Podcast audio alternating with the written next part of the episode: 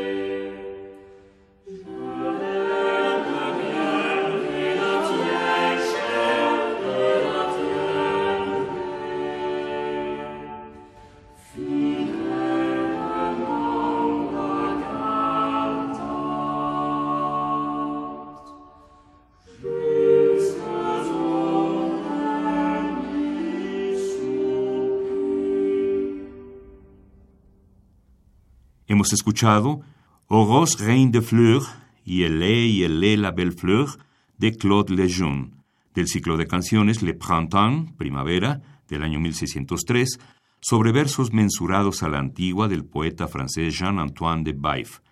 Interpretó el ensamble Huelgas, dirigido por Paul van Nevel. ¿80 años? Y 80 regalos para festejarlos. Cada día un regalo musical diferente.